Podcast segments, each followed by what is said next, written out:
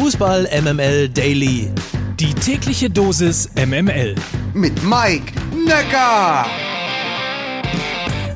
Einen wunderschönen guten Morgen aus der Fußball EMML Redaktion. Heute ist Freitag, der 2. Juli und diese Folge wird präsentiert vom digitalen Versicherungsmanager Clark. Den erreicht ihr unter clark.de und der Gutscheincode dafür ist EMML.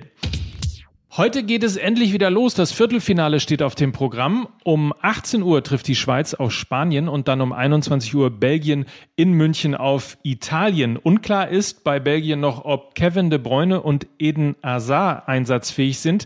Beide nahmen gestern nicht am Abschlusstraining teil. Insbesondere der Ausfall von de Bruyne wäre natürlich eine herbe Schwächung des belgischen Teams. Morgen geht es dann übrigens weiter mit Tschechien gegen Dänemark, 18 Uhr das Ganze, und Ukraine gegen England. Deutschland um 21 Uhr. Ja, das wäre unser Spiel gewesen. Aber es hat ja nicht geklappt.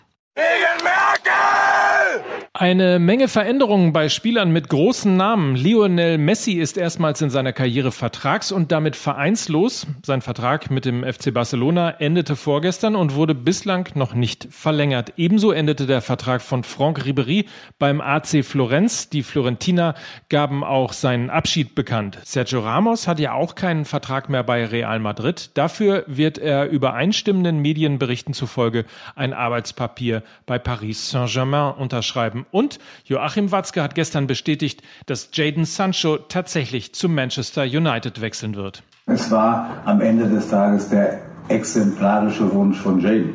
Wir hätten ihn lieber hier behalten, trotz Corona, trotz allem.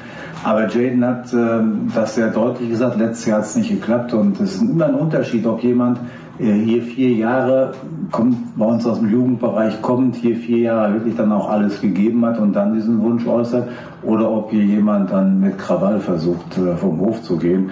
Und der Jaden hat sich da äh, fantastisch verhalten, hat uns auch in der Rückrunde wirklich da deutlich äh, nochmal nach vorne äh, befördert und äh, demzufolge war es jetzt einfach so, also wir freuen uns nicht über das Geld, sondern wir sind eher traurig, dass er weg ist.